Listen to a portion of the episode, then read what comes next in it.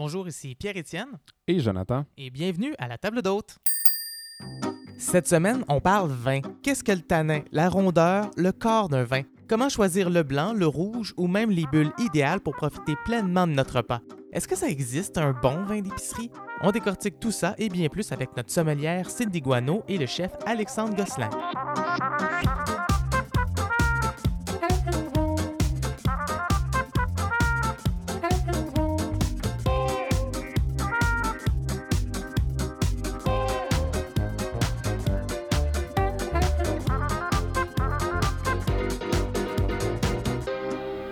Bonjour à tous et bienvenue à cet épisode de la table d'hôte. Pierre-Étienne qui est avec vous aujourd'hui. Jonathan m'accompagne pas parce que son petit Antoine est malade. On le salue, rien de, rien de grave, je vous rassure. Euh, il va très bien. On lui souhaite d'ailleurs prompt rétablissement. En tant que simple consommateur, euh, on est pas mal mélangé quand vient le temps de choisir un bon vin pour aller avec un steak ou un poisson.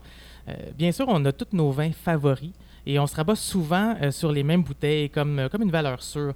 Pourtant, euh, on se rend souvent compte que ces vins-là, ça goûte pas la même chose s'il est bu seul avec une viande rouge ou avec une viande blanche. En fait, euh, ça peut certainement mettre en valeur un plat, mais mal jumelé, ça peut aussi gâcher notre plaisir gastronomique, euh, sans jeu de mots.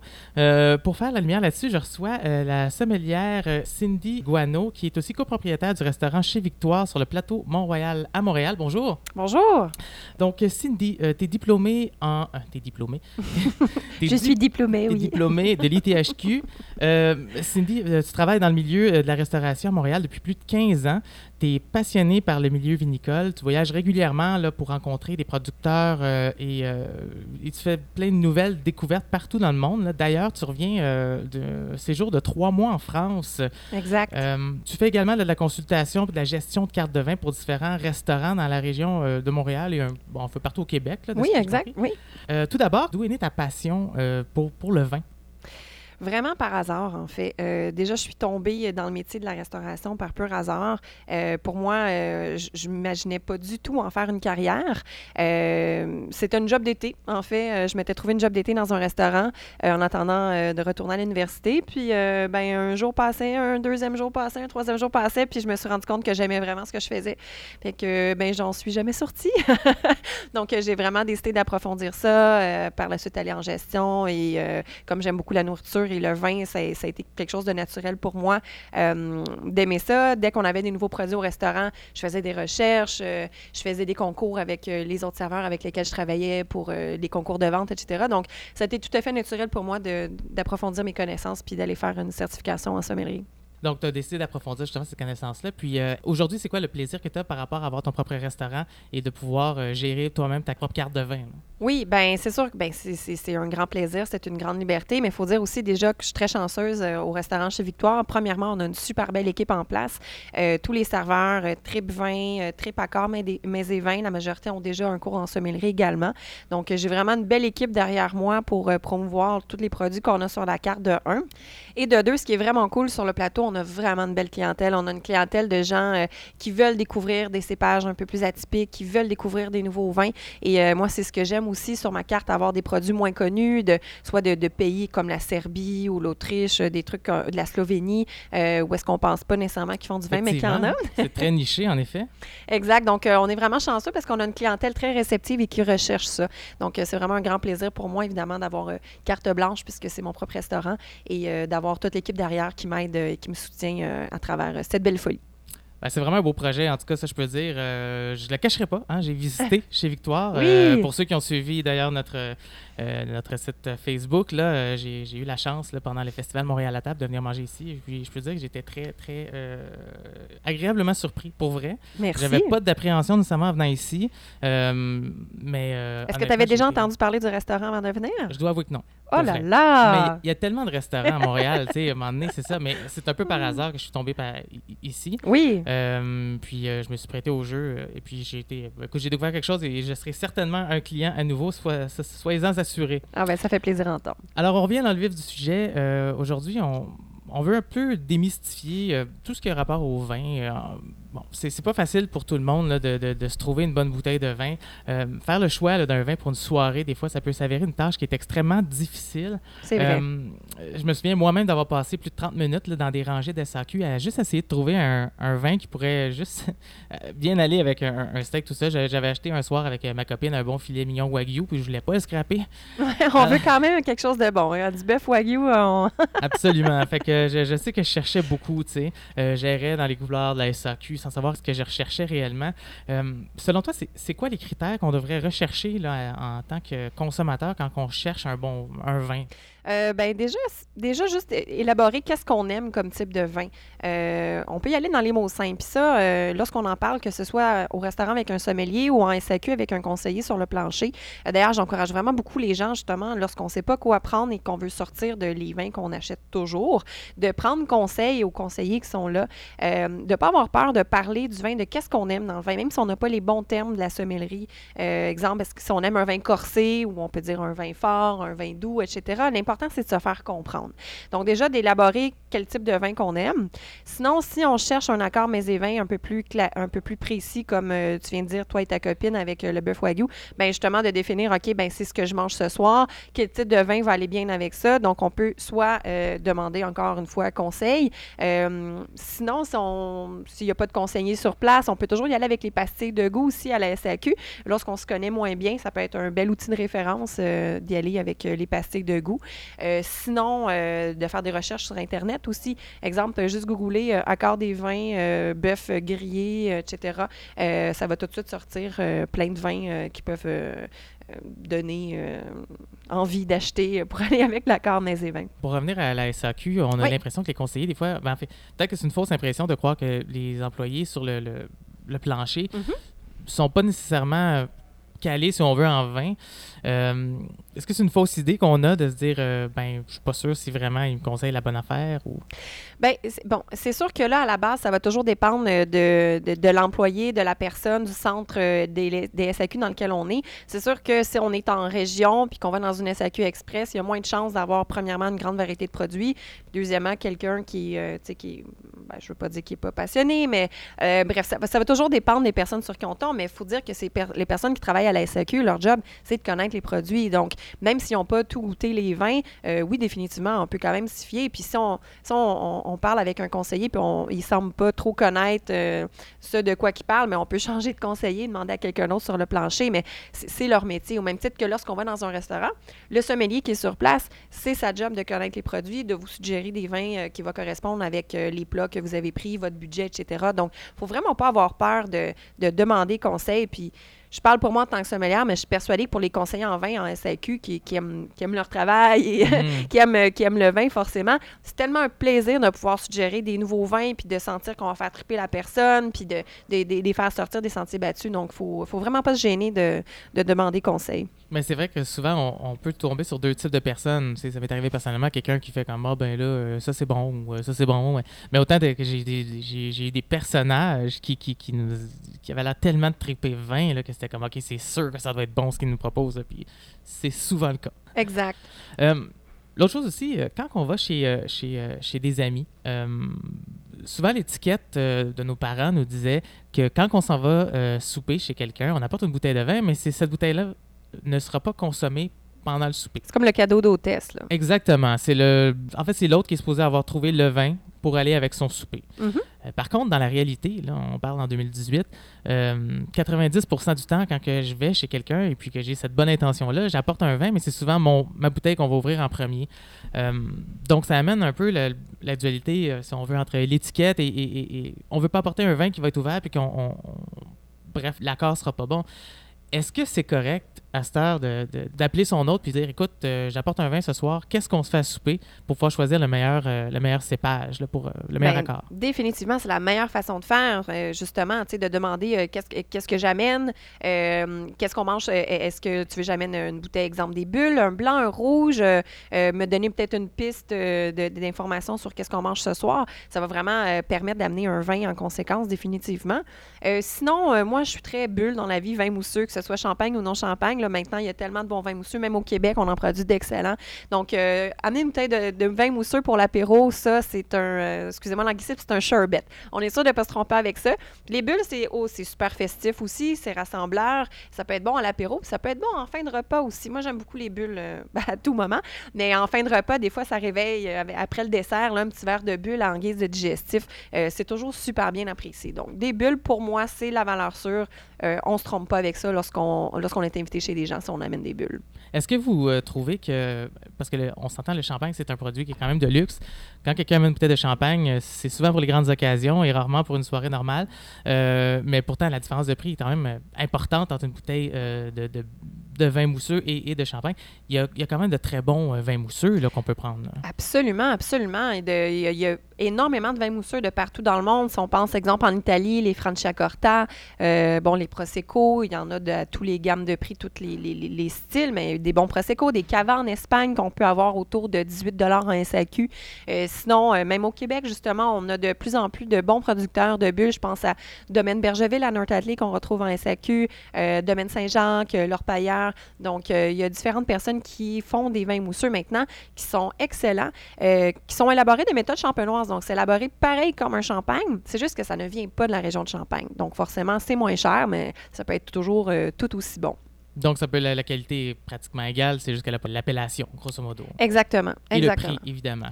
Oui, parce que le champagne, euh, euh, bon, c'est sûr, il y a quelque chose de festif autour de ça, sauf que toutes les grandes maisons de champagne s'accordent pour dire que euh, c'est vraiment le marketing derrière le champagne qui fait en sorte que, le produit est- considéré comme un produit de luxe. À l'époque, dans les années 20, les années folles, lorsque ça a été mis, même si on remonte un petit peu avant ça, c'était la boisson des rois. Donc, il y avait vraiment une lettre de noblesse avec ça. Toutefois, le, le- bon, je- sans nommer de nom, mais il y a certains produits en SAQ, certains champagnes euh, que- qui sont très, euh, très appréciés de monsieur, ben, de tout le monde, en fait, euh, par l'étiquette. Mais si on analyse le vin à l'aveugle sans voir l'étiquette, c'est pas nécessairement des bons produits, à, mon, à mon humble avis. là.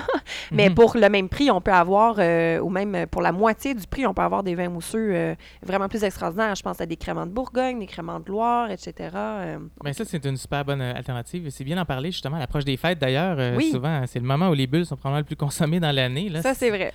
Euh, à titre de sommelière, euh, Cindy, euh, toi, tu es appelée à évaluer plusieurs vins. On voit souvent là, dans, les- dans la télévision, tout ça, les sommeliers prennent le, le- le verre dans les airs, ils le regardent à la lumière, vont le, le sentir, euh, le, tourner, regarder la robe, entre parenthèses, après- avant même de le goûter. Et puis, on dirait qu'après tout ça, c'est comme ah, une révélation. On est capable d'analyser tous les, les aspects du vin. Est-ce que tu es capable de nous en parler un peu de, de, de, de ce procédé-là? là? Oui, ben, le procédé de la dégustation, oui. Ben, déjà, le vin, c'est un produit qui est vivant. Donc, euh, tu sais, autant euh, à la dégustation, euh, euh, lorsqu'on le sent, lorsqu'on le goûte, lorsqu'on le regarde, c'est un, un produit qui est en perpétuelle évolution. Un produit qui est jeune ne va pas avoir la même couleur qu'un produit qui est vieux, euh, etc., qui ne va pas sentir la même chose non plus. Donc, lorsqu'on... La couleur peut être altérée par. Ben, pas, pas altérée, mais un vin plus vieux va être plus foncé. Euh, en fait, il va être plus clair. Ça, Ah, c'est très ouais. intéressant. Donc, un vin blanc qui va vieillir. euh, donc, un vin blanc jeunesse, souvent, ça va être jaune pâle, euh, à reflet vert, donc quand même assez euh, très délicat comme type de couleur. Le vin blanc qui va vieillir va devenir jaunâtre orangé, donc il va légèrement brunir. Euh, tandis qu'un vin rouge, en vieillissant, va s'éclaircir pour tomber justement euh, en jeunesse. On est sur des arômes souvent euh, tu sais, rouge, grenat. euh, puis plus ça va vieillir, on va tomber sur des oranges briques, euh, tuilés. Euh, donc, un vin blanc très vieux et un vin rouge très vieux vont presque avoir la même couleur. Donc, ça, c'est Ah, très... ouais. Oui. Donc, c'est pour ça, lorsqu'on ben, lorsqu'on déguste un vin, on commence toujours par regarder le verre. C'est pas juste pour faire cute, en fait. C'est que justement, la couleur va, peut nous en dire beaucoup sur le type de cépage, euh, l'âge du vin. Puis aussi la brillance, tu sais, lorsqu'on il y, a- des vins, on dirait qu'ils ont plus d'éclat que d'autres. On, tourne ça dans notre verre, là, puis mon Dieu, ça brille.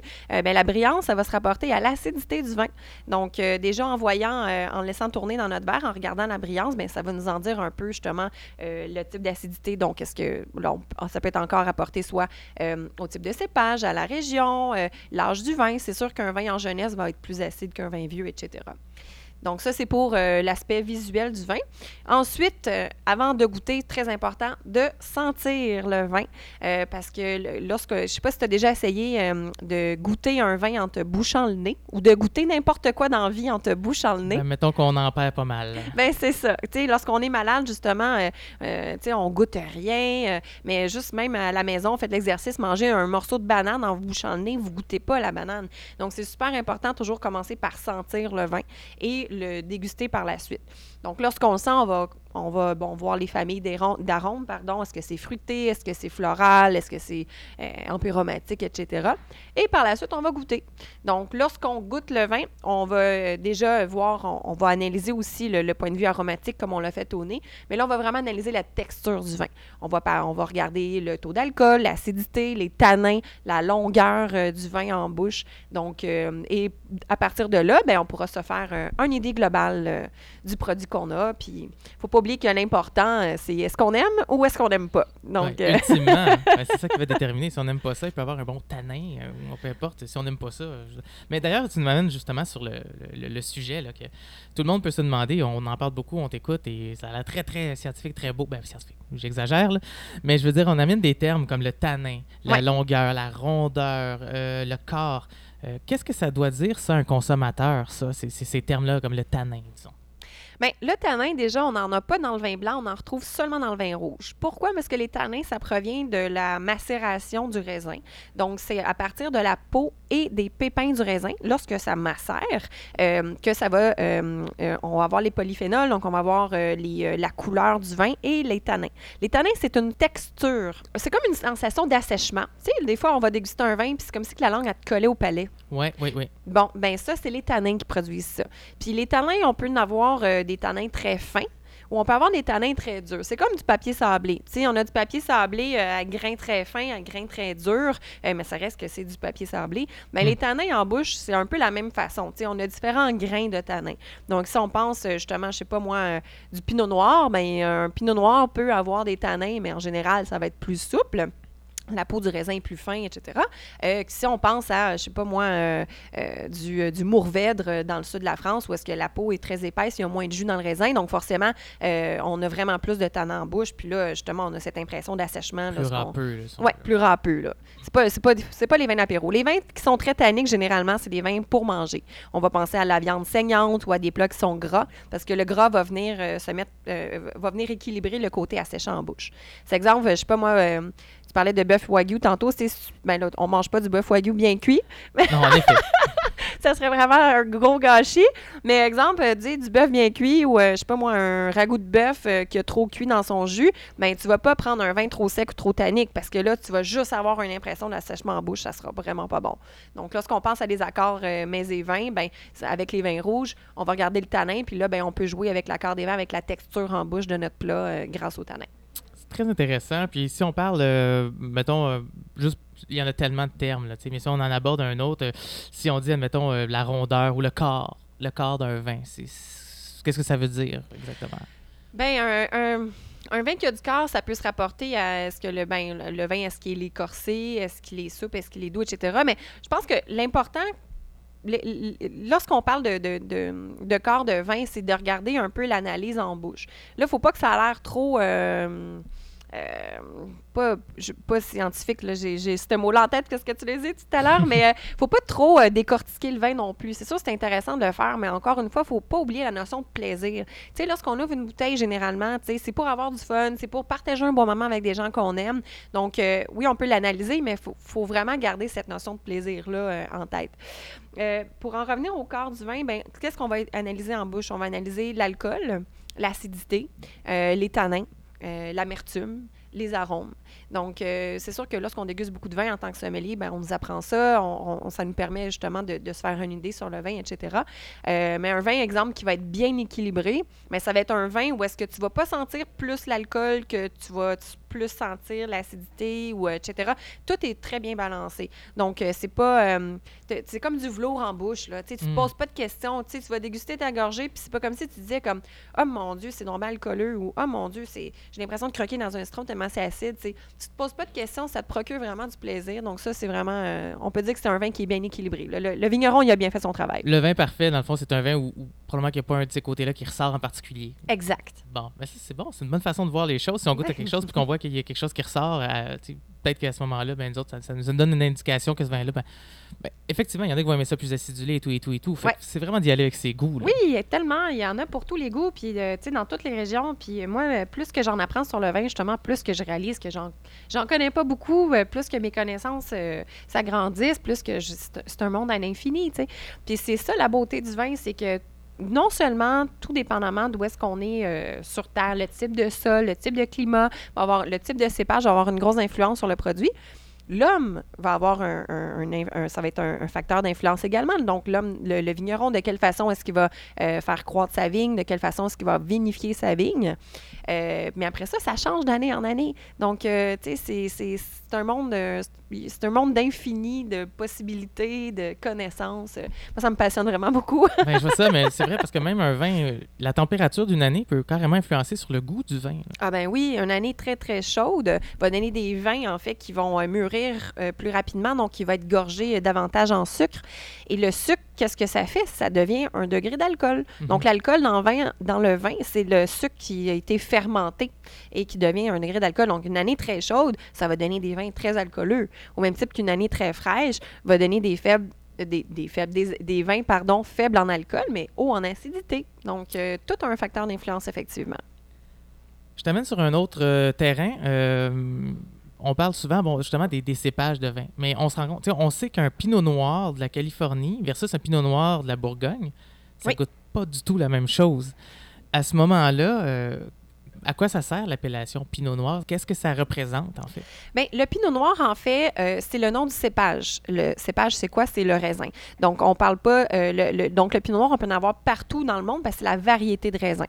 Par la suite, euh, comme on vient de parler des facteurs d'influence, les facteurs climatiques, géologiques, humains. Donc, ça, ça va avoir un gros impact sur le comment que ton pinot noir va goûter. Si, exemple, on compare euh, un pinot noir de la Bourgogne, où est-ce qu'on a un type de sol avec un, climat quand même assez frais, si on compare à la Californie, par exemple, bien, c'est sûr que ça va donner des types de vins différents. Californie, région vraiment beaucoup plus chaude, donc, euh, comme on a parlé précédemment, ça va donner des raisins vraiment plus gorgés en sucre, euh, donc, forcément, un coup vinifié, ça va donner des vins qui vont être plus gourmands, avoir une impression presque de sucre en bouche, euh, qu'en Bourgogne, où est-ce que c'est des régions vraiment plus fraîches, plus hautes en altitude, avec un type de sol euh, froid qu'on appelle, exemple, de l'argile, etc. Donc, euh, ça va vraiment avoir un, un gros, euh, un gros facteur d'influence par rapport au climat, où est-ce qu'on est, le type de sol, etc. D'ailleurs, Californie, le- cette année, le vin devrait goûter assez fumé, je dirais. Ouais. Mm. ouais, les pauvres, hein, c'est, ça pas, c'est, non, c'est, voilà, ça n'a pas été une bonne année pour eux. J'imagine que ce qui joue aussi, je, corrige-moi si je me trompe, mais j'ai cru entendre que euh, aux États-Unis, il n'y a rien qui empêche les vignerons de rajouter du sucre dans leur vin euh, versus les gens, le- en fait, les vignerons euh, en France où c'est carrément interdit. On peut pas faire ça si on veut garder l'appellation. Ben tellement, mais c'est ça. Lorsqu'on est sur des appellations, en fait, c'est qu'il y a des cahiers, des cahiers de charges qu'on appelle, donc qui vont vraiment donner une liste de trucs à faire et ne pas faire. Qu'est-ce qui est autorisé, qu'est-ce qui n'est pas autorisé? Donc, exemple, euh, le rendement à la vigne. Donc, mettons, je sais pas moi, sur un hectare de vigne, combien de pieds de vigne tu peux mettre et euh, combien de litres que tu peux produire? Parce que euh, ça, ça a un gros, une grosse influence aussi. Tu sais, sur un pied de vigne, exemple, tu fais assez de raisin pour produire, je sais pas moi, l'équivalent de 20 bouteilles sur un pied de vigne. Il y a d'autres régions où est-ce que tu vas produire à peine deux bouteilles par pied de vigne. Donc, c'est ce qu'on appelle le rendement le nombre d'hectolitres à l'hectare. Euh, donc ça, ça va avoir une grosse influence. Donc ça, souvent, ça va être calculé dans le cahier des charges. Par la suite, justement, qu'est-ce que tu peux faire, qu'est-ce que tu ne peux pas faire? Euh, c'est sûr qu'en France, lorsqu'on parle, ben là, on parle de Pinot on parle de Bourgogne, c'est des appellations qui sont là depuis vraiment très longtemps. Donc les cahiers des charges sont très, très stricts. Euh, en Amérique du Nord, mais ça s'en vient. Mais c'est sûr qu'on bon, on n'est pas là encore. Oui, il y, a y a possibilité, il y en a qui vont acheter du sucre, qui vont acheter des copeaux de bois, exemple, pour donner un vin boisé au lieu d'acheter des fûts. Comme les fûts, ça coûte très cher, là, les, les fûts de chêne. Mhm. Euh, ben, ils, vont, ils vont mettre des copeaux de bois pour donner un goût boisé. Donc, euh, bref, c'est pas nécessairement des bons procédés, euh, mais euh, c'est des solutions que des gens font pour donner un type de vin X euh, à bon prix. Chose intéressante, justement, au Québec, ce genre de truc-là, on devrait en voir de moins en moins parce que, d'actualité, en fait, depuis la semaine dernière, on a l'IGP, donc Indication géographique protégée, vin du Québec, qui a été mis sur pied. Donc, bravo au gouvernement du Québec d'avoir mis ça. Ce que ça va faire, en fait, c'est que maintenant, les vins du Québec, justement, ils vont avoir un cahier des charges à respecter. Donc, les vignerons qui vont vouloir faire partie de l'IGP, donc les, du vin du Québec, euh, ben, il va falloir s'assurer, exemple, que 100% des raisins proviennent du Québec, euh, que ce n'est pas des raisins d'acheter d'ailleurs. Euh, il va y avoir des, des, des procédés à suivre très stricts dans les champs, dans le chai aussi, de la façon de faire le vin. Donc, ça, c'est vraiment un gage de qualité. Et je suis très, très, très heureuse parce qu'on commence à faire de plus en plus de- d'excellents vins au Québec. Euh, il y a vraiment un vent de changement et euh, d'avoir la certification Vin du Québec, ça va vraiment permettre autant aux consommateurs d'avoir plus confiance aux produits, mais autant aux vignerons d'avoir un cahier de charge euh, pour donner des produits de plus en plus qualitatifs. là. Ben justement, les vins du Québec, on leur fait de plus en plus de place en épicerie. En ce Oui! moment, la SAQ aussi leur donne de plus en plus aussi de visibilité à, à l'intérieur. Est-ce que les vignerons québécois se taillent tranquillement une place dans le marché? Ben moi, je crois que oui, et avec raison, euh, de plus en plus. Bon, c'est sûr que la viticulture au Québec, c'est quand même assez jeune. hein, tu sais, ça remonte à peine aux années euh, fin 60, début 70. Euh, donc, tu sais, c'est 2,3 millions de bouteilles par année dans- en 2017. Donc, c'est quand même très faible. là. Euh, si on compare, exemple, en France, on parle de milliards de bouteilles. Au Québec, en entier, 2,3 millions de bouteilles. Donc, c'est pas énorme. Par contre, il y a vraiment une grande croissance. Il y a de plus en plus de vignes euh, qui, euh, ben, qui se font planter. Euh, puis c'est quand même 33% d'augmentation par rapport à la production 2016. Donc, on sent vraiment, oui, un engouement. Il y a de plus en plus aussi de bons oenologues euh, qui travaillent au Québec, donc des gens qui vont donner de bons conseils aux vignerons pour avoir la connaissance, pour bien faire les vins. Donc, on a vraiment un gros changement qui se passe au Québec en ce moment. Très intéressant, vraiment. Là, je, suis, je suis très heureux aussi, justement, pour euh, le Québec. Effectivement, moi, j'ai mon père personnellement, là, que je salue d'ailleurs au passage. Je trouvais que je parlais pas assez de lui dans le podcast. Bonjour, papa! Bonjour, papa. Alors, lui, il a eu son propre vignoble à un certain moment, quand on vivait à Marieville. Il a même fait euh, mettre de la terre spécialement euh, en arrière de chez lui. Il a planté 200 vignes. Malheureusement, la terre était tellement glazeuse que Mm. ça a été, ça, ça a jamais réussi à, à fonctionner. Puis pourtant, il en a mis des heures dedans. Alors, chapeau, papa, là, je, voulais, je voulais te mentionner là-dedans parce que tu avais travaillé là-dedans aussi. Puis je voulais le souligner. Voilà. Euh, en rafale, Bravo. Le, temps, le temps passe. euh, et en rafale, je vais poser euh, trois questions qu'on peut se poser à la maison. Oui. des, des- des mythes ou des réalités à démystifier. Vin d'épicerie. Oui. Est-ce qu'il y a des bons vins à l'épicerie? Il n'y en a pas beaucoup, mais il y en a.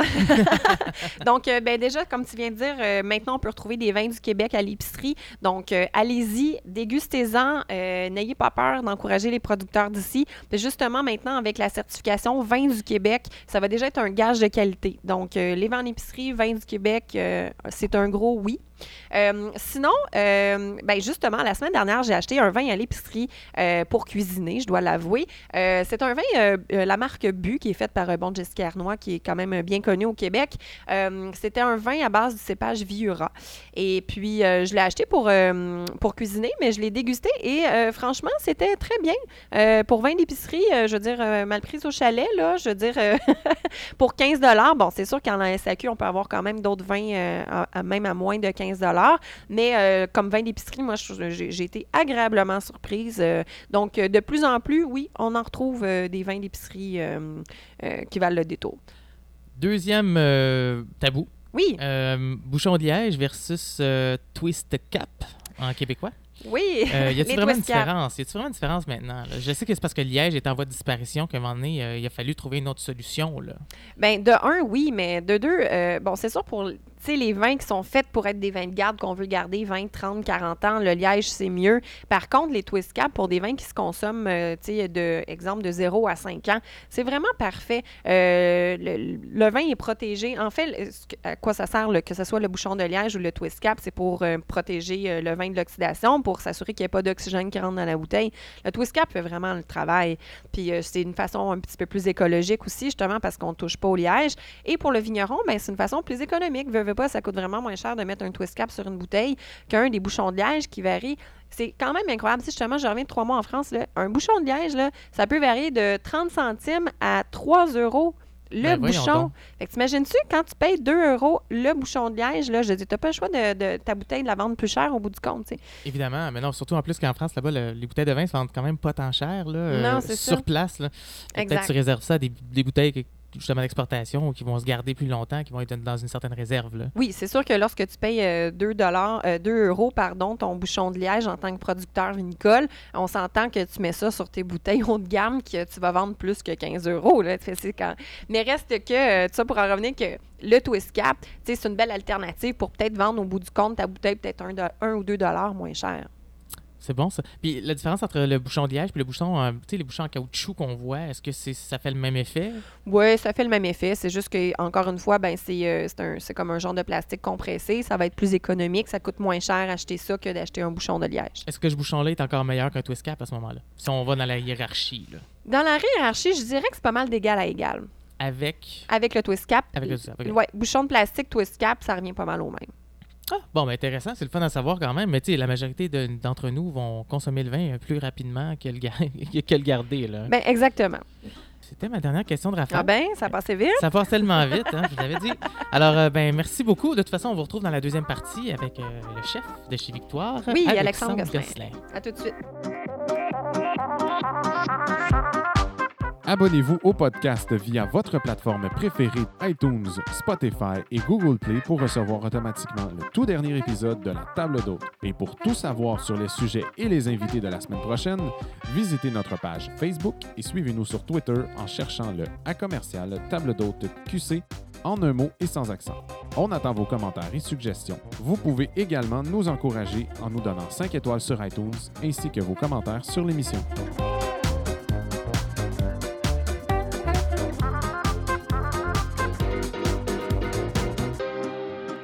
Alors, de retour à la deuxième partie de la table d'hôte, euh, Cindy Guano qui est toujours là, d'ailleurs, avec nous, euh, qui prend des photos. Bonjour! Allô! Prend des super photos. Vous aurez la chance de les voir euh, sur son compte Instagram. Elle en a un et non moi.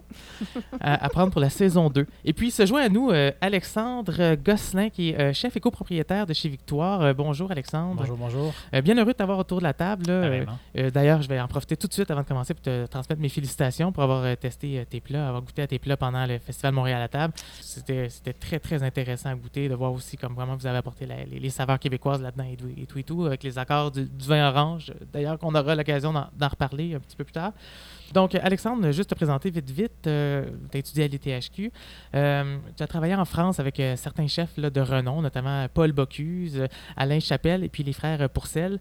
tu es maintenant aux commandes des cuisines de chez Victoire, où tu mets en valeur les ingrédients locaux pour créer des combinaisons de saveurs qui sont très intéressantes et surprenantes. C'est l'un des grands chefs du Québec et sa cuisine est tout simplement divine. Alors, comme je le disais. C'est une belle entrée en matière. Merci beaucoup d'être là. je suis d'accord, je suis d'accord. Flatter les gens dans le du poil, telle est ma devise. Euh, tout d'abord, euh, le fait de vous avoir autour de la table, c'est super intéressant parce que c'est rare qu'on peut avoir un chef et une sommelière en même temps qui travaillent à la même place, ensemble, pour faire des plats. Euh, moi-même, j'ai été surpris, justement, j'en parlais, je vais arrêter d'en parler parce que là, ça a l'air d'une infopub. mais mais c'était mais quand c'est bon, c'est bon. C'était très bon. J'ai découvert des très belles choses. Euh, c'est quoi l'importance pour une sommelière et un cuisinier de travailler ensemble dans, dans, les accords mais ben, c'est très important euh, parce que veux, pas, le résultat final, c'est de, de, de, s'assurer en fait que le vin va bien équilibrer le plat et vice-versa. Euh, j'ai la chance de travailler avec un super chef, avec, avec Alexandre, qui est justement qui, qui est toujours rempli de bonnes idées, qui travaille beaucoup aussi les mélanges de textures, poisson, viande, des plats bien en fraîcheur. Donc, c'est souvent euh, des beaux défis euh, pour accorder des vins, mais euh, souvent on va s'asseoir, on va en discuter ensemble. Puis si on a des menus spéciaux à faire, exemple Montréal en lumière ou Montréal à la table ou des menus dégustation, ben, on peut toujours aussi adopter le plat, tout dépendamment du vin. Hein, qu'est-ce que tu en penses, Alex?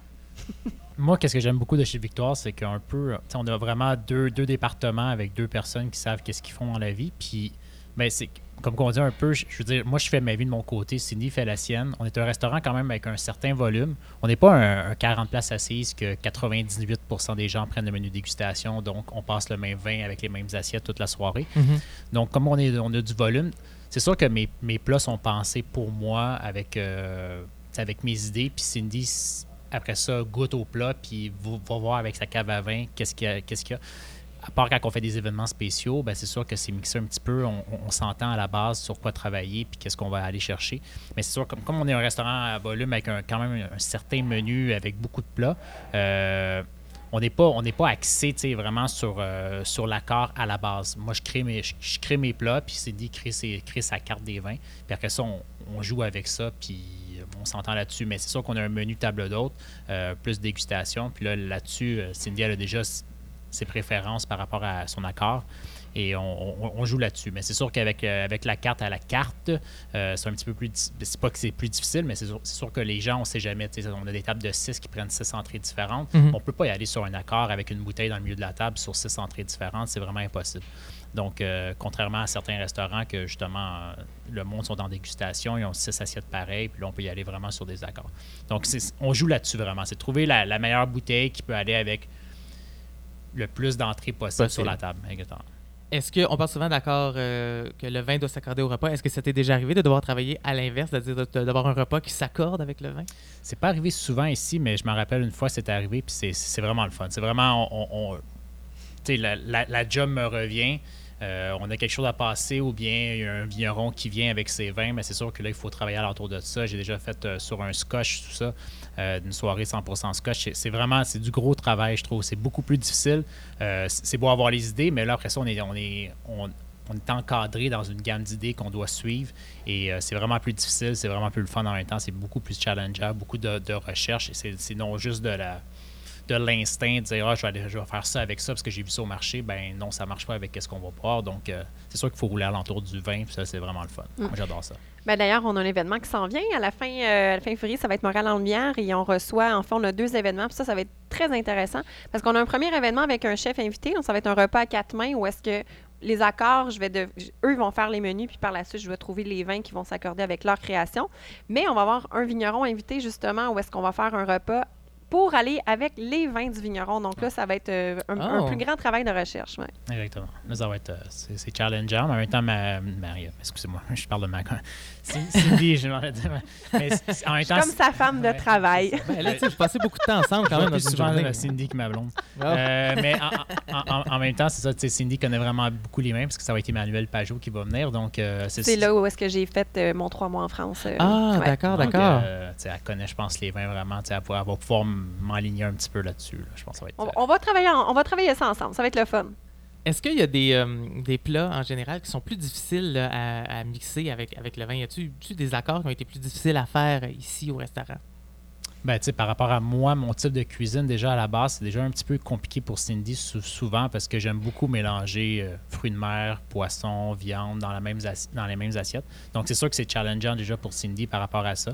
Euh, mais tu sais, elle a déjà une gamme de vins. Tu sais, je pense que le palais à Cindy s'en va déjà sur des vins qui sont déjà c'est souvent en biodynamie, euh, dans le Jura, beaucoup d'oxydation, des trucs comme ça. Donc, c'est déjà à la, base, elle est déjà un petit peu plus funky qu'une sommelière vraiment très classique. J'aime ça faire des euh, accords euh, hors de l'ordinaire, disons. Ouais. Ben d'ailleurs, tu amènes un point. Quand que je suis venu pour le Montréal à table, j'ai eu la chance de goûter à ton vin orange. Oui. Qui est un vin que tu as pratiquement construit. Oui, le orange de victoire. Exact, qui était d'ailleurs très bon. Puis effectivement, qui s'accordait super bien avec le, tataki de thon. Conte-nous un peu cette histoire-là, parce que tu es allé carrément là, euh, en Toscane, euh, si je ne me trompe pas, ou en Italie, pour aller euh, en fait tout construire de zéro. En fait, j'ai fait deux cuvées. Donc, la cuvée en Toscane, je l'ai faite à distance. Donc, en fait, je connaissais très bien le, vigneron, Francesco, qui est un domaine en Toscane, tout près de Florence. Donc, je voulais vraiment avoir un vin orange pour avoir la cuvée pour chez Victoire. Donc, on a discuté du type de vin que je voulais et il a fait l'assemblage spécialement pour nous. Donc, c'est vraiment une cuvée exclusive pour chez Victoire. je n'étais pas sur place on l'a fait à distance ensemble d'après euh, un peu la commande que je lui avais placée. Par contre, euh, là, euh, le stage de vinification j'ai fait au domaine sur une heure par jour cet été, j'ai fait mon assemblage. Donc là, j'étais vraiment sur place. C'est un vin rouge qui va arriver ici au printemps. Et donc, c'est notre propre cuvée. J'ai vraiment dégusté toutes les cuves, toutes les fûts. Puis là, on a décidé, OK, on va mettre tel pourcentage de, telle cuve, etc. Donc là, ça, ça va vraiment être... là, ça, je vais pouvoir dire que je l'ai fait sur place de A à Z et j'ai très, très, très, très hâte de l'avoir pour le restaurant. Ben, ça doit être comme l'expérience ultime là, pour une sommelière, d'avoir le contrôle au, complet sur la production. C'est clair. c'est euh, un rêve euh, devenu réalité. Parlons, euh, juste euh, revenir un peu sur le vin orange, parce que pour les gens à la maison, ils ne savent pas nécessairement c'est quoi du vin orange. On, on connaît le blanc, le rouge majoritairement, mais le vin orange, même moi, je dois avouer que c'était quelque chose que je découvrais. là. Bien, en fait, le vin orange, c'est euh, c'est un vin blanc qui est élaboré comme un vin rouge. Donc, à la base d'un vin blanc, c'est simple. On va presser le, le raisin, puis on, en- on- on enlève tout de suite la peau pour faire fermenter que le jus de raisin qui va devenir du vin. Tandis que le vin rouge, on va presser le raisin, mais on va laisser la peau fermenter avec le jus. Donc, euh, comme on, on a parlé tout à l'heure en- dans la première partie de l'émission, c'est de tanins, de couleurs, Mhm. etc. Donc, euh, donc c'est comme ça qu'on est à la barre du vin rouge. Le vin orange, c'est qu'on va prendre du vin blanc, on va le presser, mais on va laisser macérer la peau avec le jus. Donc, vraiment un vin blanc fait comme un vin rouge. Et c'est ce qui va donner la couleur orangée, mais une texture en bouche différente. Donc, on va presque avoir une impression de tanin parce que le jus a macéré avec la peau. Puis, Mhm. on se souvient, les tanins proviennent de la peau et du pépin de raisin. Et euh, des arômes différents un peu sur le zeste d'orange, floral. Donc, ça donne des vins euh, quand même assez atypiques, euh, assez funky. Moi, j'adore faire des accords avec ça.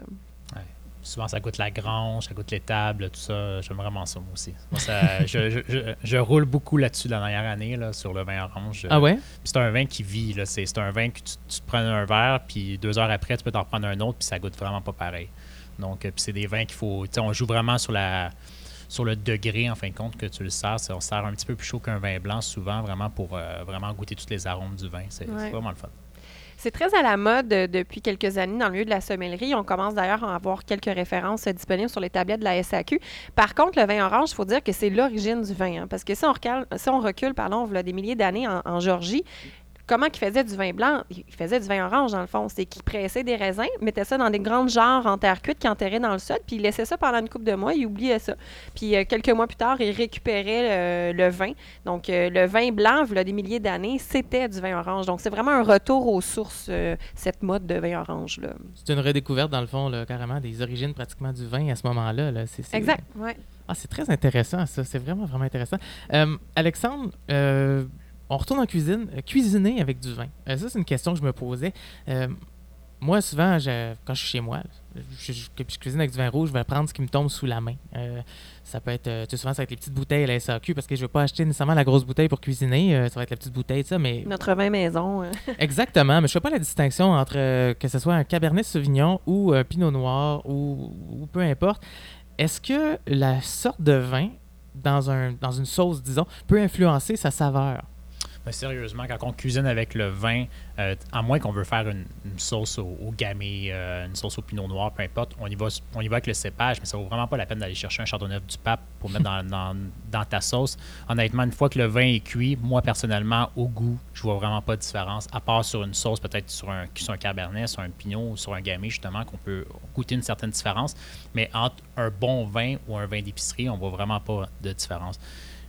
Ou qu'on peut cuisiner avec le ben, l'alcool, c'est vraiment que les alcools forts, souvent, ou la bière, qu'on peut vraiment avoir une différence en cuisson euh, et euh, en goût. euh, vraiment, le côté gustatif sort beaucoup plus avec l'alcool fort en cuisine. Mais sur le vin, honnêtement, moi, je vois pas vraiment énormément de différence. Puis pour la différence de prix, souvent, notre vin maison, justement, Fait très bien le travail. euh, c'était quoi dans le temps, le, le vin cheap de nos parents, le, le Black Towel. ou, euh, L'oiseau bleu, Black Tower. C'est ça, l'oiseau bleu, exactement. Ça, c'est par exemple, comme vin blanc.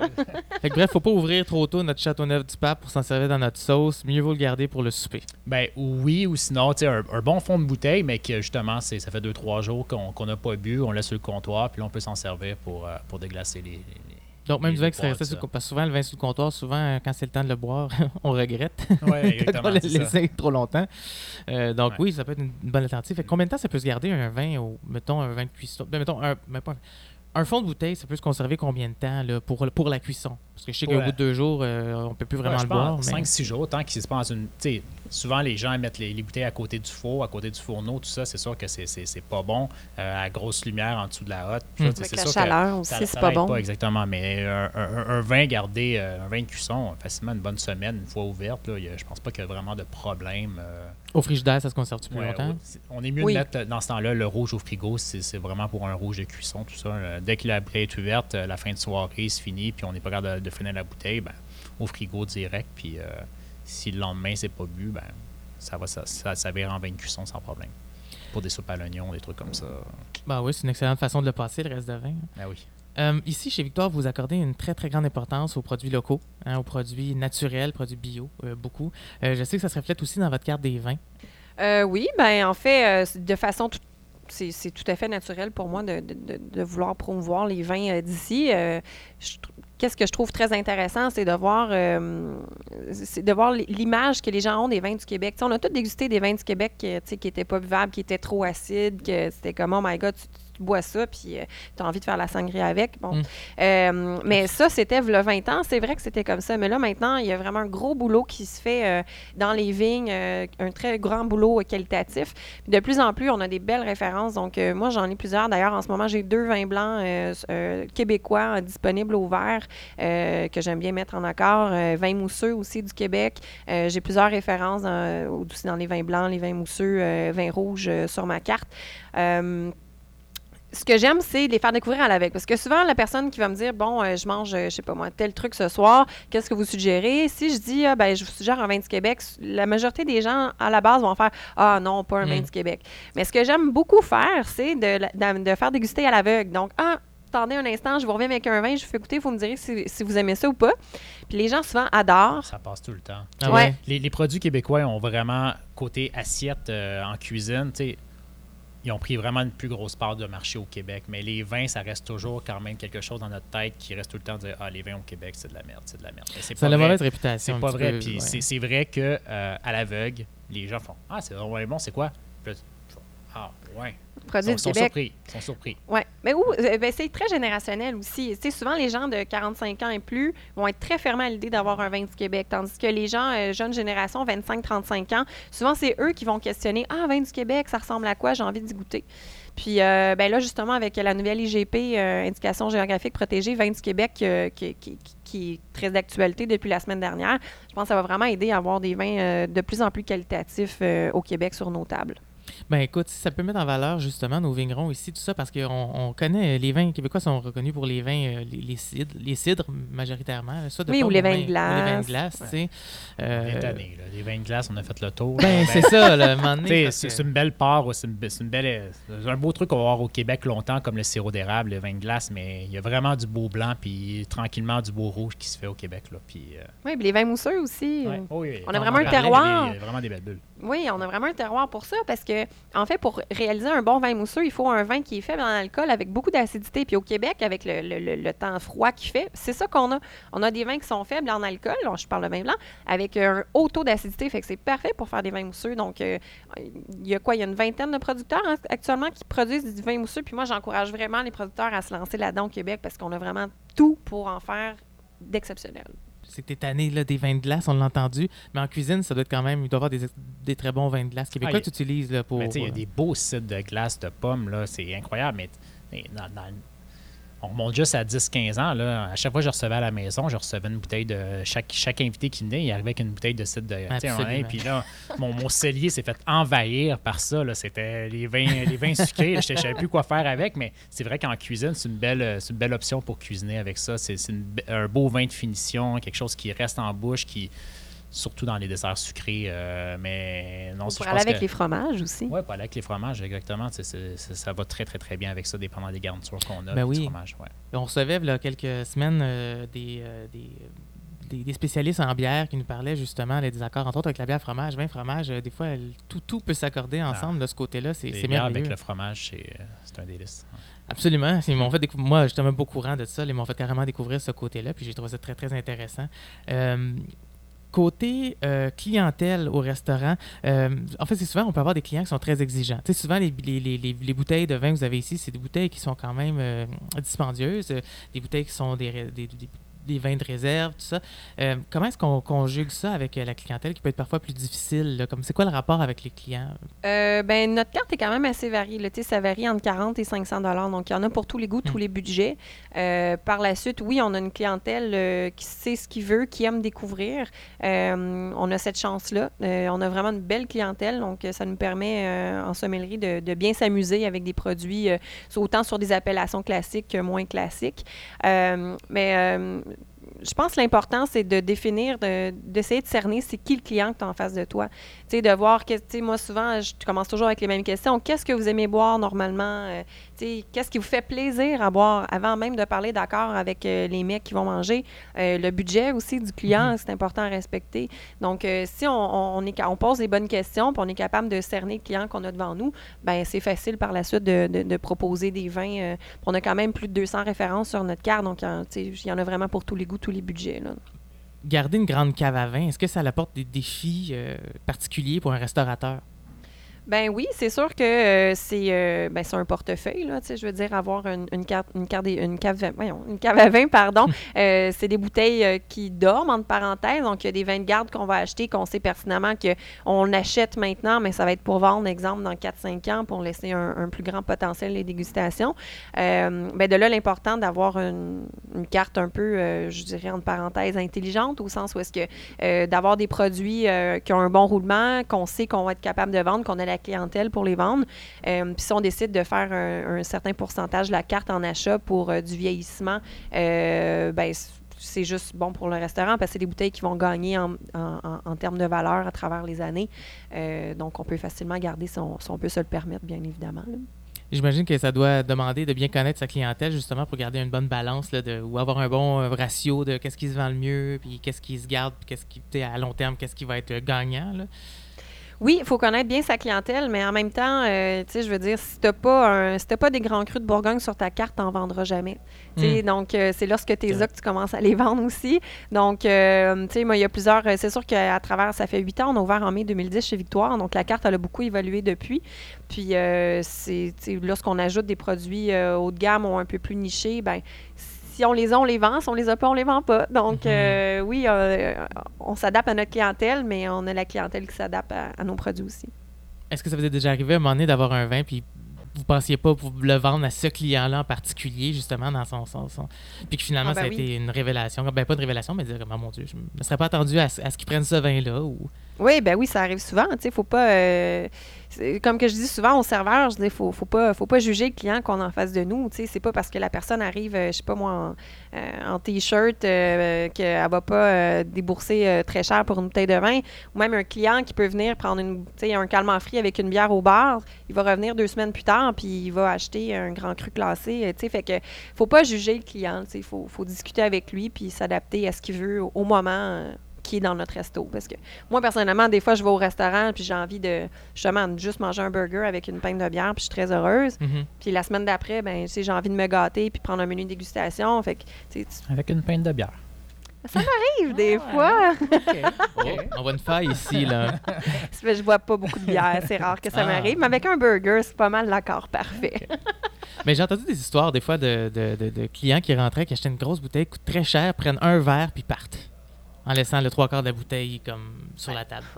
Mais ça nous arrive pas souvent ici, ça nous arrive des fois, mais puis maintenant on a le droit de repartir avec la bouteille si je ne me Ouais, trompe pas. exact. C'est sûr que là maintenant ça, ça arrive de moins en moins quand la bouteille n'est pas finie, les, habituellement les clients partent avec, mais souvent on a des clients qui viennent souvent deux, deux fois semaine, trois fois semaine, puis ils s'achètent une bouteille, puis le, le serveur est tellement enjoué. Ah, je suis vraiment content que vous l'avez pris. euh, vous me direz qu'est-ce que ça goûte, tout ça. Puis, le, le serveur, ça, le, le client donne souvent un verre au serveur déjà pour, pour y faire goûter parce que, ben, tu sais, on, on crée une relation avec un certain temps, là, après un certain temps de. On connaît notre clientèle. Ouais, exactement. Ben c'est ça, un client qui laisserait une moitié de bouteille euh, d'un vin à 250 sur la table. On Ben fait là, quoi le staff, il est très heureux. Ouais. Mais ça- c'est bon, par exemple. Je pense que ça peut amener au serveur de pouvoir goûter à ce vin-là, puis après ça, ben, ils, peuvent, euh, ils peuvent le Ben, vendre. mieux en parler, absolument. Donc, c'est super. Euh, écoutez, je suis très content de vous avoir ici autour de la table, mais euh, on va parler un peu de votre restaurant. Là, on est ici, vous m'avez accueilli euh, aujourd'hui euh, chez Victoire, euh, une place que j'adore, là, soit dit en passant. Là. Merci. Euh, dans le fond, on va, on va revenir sur le nom, là, chez Victoire, ça, ça vient de où exactement? Eh bah ouais, ça c'est- c'est- c'était c'était quand même assez ardu à trouver le nom, je vous dirais. Au début, on était on était on n'était pas juste 2, 3, 4, 5 On était combien? On était 8 associés, je pense, au début. Au départ, on était sept. 7 associés. On était comme que- un gros, on était toutes les trois, qui, euh, ben, euh, moi, toi et Édouard. Et on- il y avait les gens qui avaient le bar euh, Edgar Père Taverne à l'époque, de l'autre côté de la rue, qui était associé avec nous à l'ouverture du restaurant. Ouais.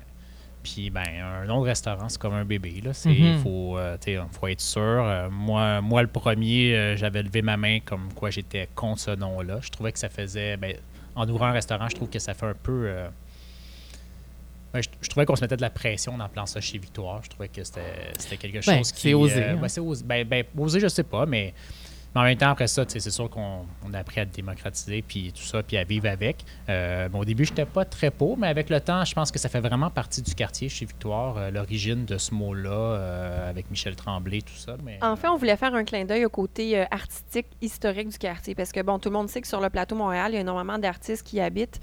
Donc, dans nos nombres et- nombreux, nombreux brainstorms, chez Victoire, c'est un des personnages de Michel Tremblay qui revient beaucoup. Donc, on a décidé d'appeler ça Chez Victoire, justement, par, euh, par clin d'œil à ces romans qui se déroulent vraiment sur la rue Fabre, euh, Garnier, où est-ce que nous-mêmes, on est situés en ce moment sur Mont-Royal. Exactement. C'est quoi la réponse des gens du quartier, justement? Je pense que vous l'avez. vous- faisiez un point d'hon- d'honneur, dans le fond, de, de desservir bien les gens d'ici parce que c'est une clientèle qui est assez, euh, qui est assez particulière, là, celle du plateau Mont-Royal. Ils veulent, ils veulent manger des bonnes choses. C'est quoi la réponse, dans le fond, de, de- des gens du quartier ici? au début, euh, quand moi, j'ai tout le temps cuisiné pour moi. J'ai tout le temps fait des, plats pour moi, pour mon palais. Qu'est-ce que j'aime, je fais ça. C'est Alexandre Gosselin, c'est ma cuisine. Je cuisine pas pour, euh, pour Mario l'autre bord de la rue, je cuisine pour moi. C'est sûr qu'avec le temps, on- on- j'ai compris aussi qu'est-ce que les gens du quartier veulent parce que notre réalité à nous, honnêtement, c'est qu'on n'a pas de. Il n'y a, pas beaucoup de touristes qui viennent chez Victoire parce qu'on est vraiment un restaurant de quartier. C'est vraiment Mhm. les gens, puis c'est pas pour rien que les gens passent la porte, puis la plupart des gens, on, on les, on les connaît quasiment par leur prénom parce que c'est vraiment du monde de quartier qui viennent, puis on, on a appris avec le temps qu'est-ce qu'ils aiment, qu'est-ce qu'ils veulent manger. Puis j'ai adapté ma cuisine par rapport à ça, ça c'est sûr avec le temps. Euh, mais je pense, je pense que même chez Victoire, le nom en tant que tel, même je pense que Michel Tremblay, les premières fois qu'il était venu ici, il n'avait jamais allumé comme quoi euh, c'était, le nom était, était dû à, son roman, tout ça. Euh, mais je pense qu'avec avec le temps, c'est ça. On, a appris avec les gens, on s'est on, s'est pas renouvelé. Je pense qu'on avait déjà une bonne ligne de pensée de qu'est-ce qu'on voulait faire. Je pense qu'on partait avec un restaurant qui a déjà une très bonne base ici à la base, qui, était le Pistou, qui a resté une quinzaine d'années avec euh, tout le star système québécois. Mhm. En embarquant ici, on n'avait pas le choix de faire un gros changement euh, côté décor, tout ça, parce que justement, un restaurant que ça fait 15 ans. Pour qu'il- briser, faut- justement, faut, briser ce côté-là. On a Mhm. tout changé de bar en bar. Le, le bar était de l'autre côté, on l'a mis de l'autre côté. Euh, on a tout changé ça. On a soufflé le plafond.